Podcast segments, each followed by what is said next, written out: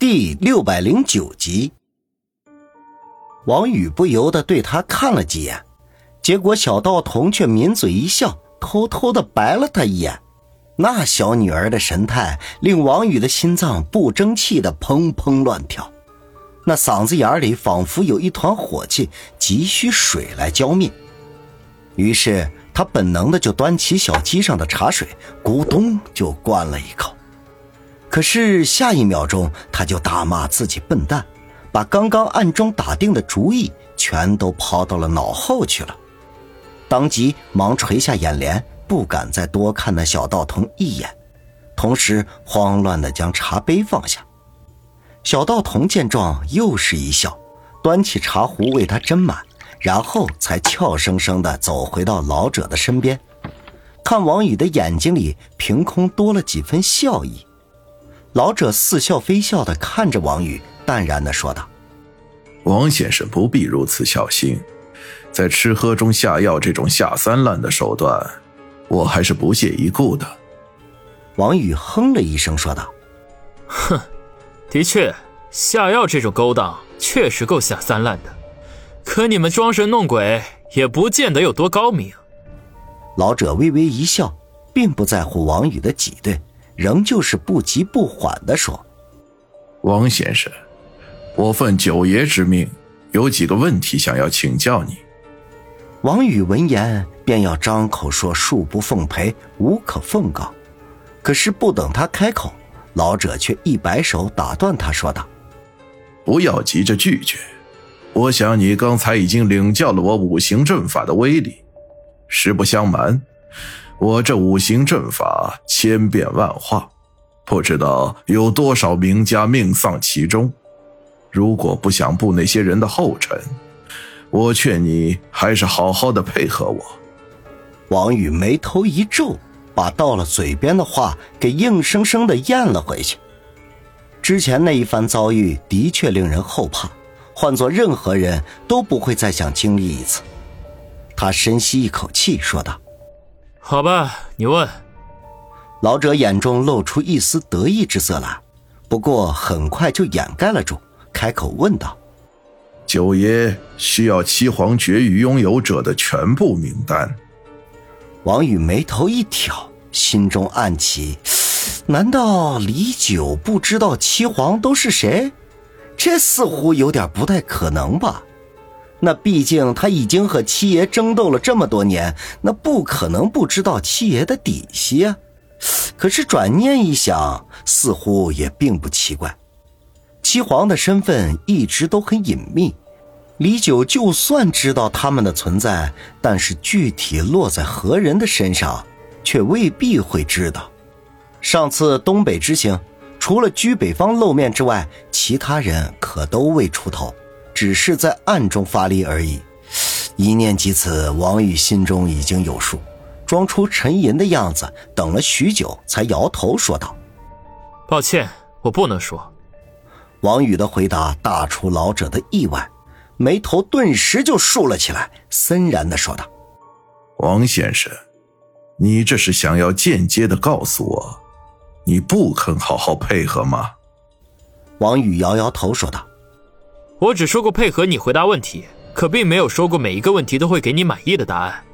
这样说起来的话，我不算违背我刚才说的话。老者嘿嘿干笑起来，嘴角不经意的抽搐了几下。那小道童却是笑吟吟的看着王宇，似乎能够令老者生气，对他来说是一件很开心的事情。过了片刻，老者才缓缓的吁了口气，冷冷的说道：“好。”那我问你第二个问题，希望你不要再玩文字游戏。王宇耸耸肩，一副老子得看情况而定的样子。老者没有理会他，开口问道：“第二个问题，说出至少三个李天傲经常落脚的地点。”王宇眼睛都没眨一下，便如数家珍的说：“春城、沈城、京城。我再额外送你一个。”李家祠堂，老者闻言大怒，当场就要发走。王宇却一脸无辜的说：“我可是如实的回答。”心中却暗道：“七爷行踪不定，就算告诉你们也没有用。这么笨的问题，亏你问得出来。老者的涵养那是绝对的惊人，大怒之后便立刻冷静了下来，点头说道：“好，那我问你第三个问题。”王宇眼皮一翻，佯装没有听见。老者问道：“李天傲有个女人，你知道她是谁吗？人在哪里？”王宇心中一凛。这七爷最心爱的女人，莫过于明湖山庄的主人白冰了。就算不顾七爷那一方面，白冰对他王宇也是有过救命之恩的。就算刀架在脖子上，也不会说出去。这但是如果不说，对方没准儿就会动手了。到了第三个问题，再想玩文字游戏，那已经没有用了。想到这里，他心思一转。便一本正经地说道：“七爷的那个女人，现在在京城的金碧辉煌会所，叫做白晶晶。具体是做什么的，我就不好说了。”老者见他回答的如此痛快，颇感有些意外。可是看他十分认真的样子，又不像是在撒谎，心中暗道：“京城金碧辉煌会所，白晶晶，我怎么不知道有这么一号人？更何况……”李天傲是什么样的人？他的女人怎么会在那种地方工作呢？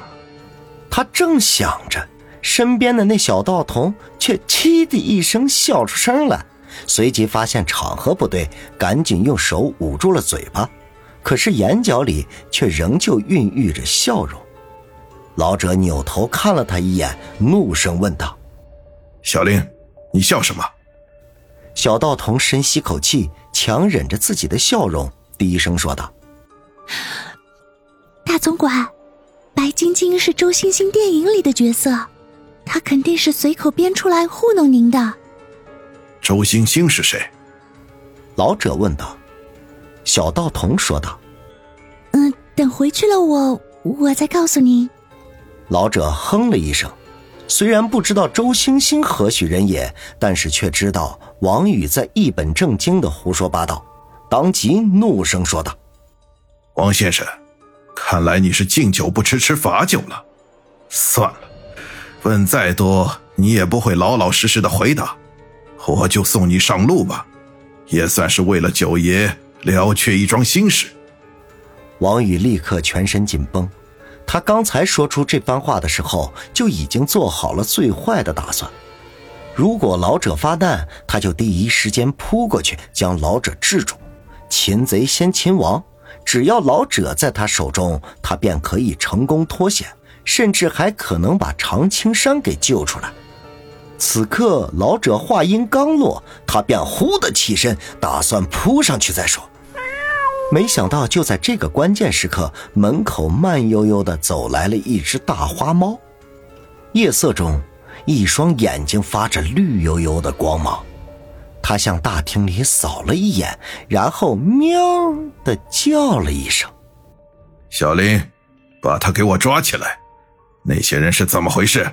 一只猫都看不好。”老者见到花猫，脸色不由得微变，立刻失声叫道。小玲哎了一声，赶紧跑到外面去抓花猫。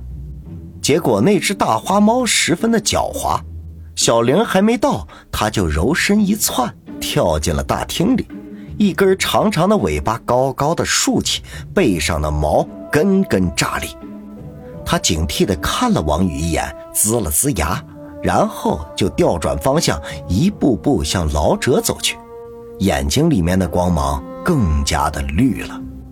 老者见大花猫向自己一步步走近，脸色便越加的难看，声音发尖的叫道：“小林，还不快过来抓住他！”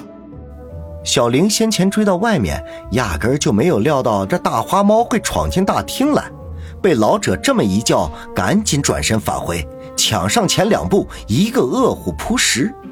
可惜这大花猫灵敏异常。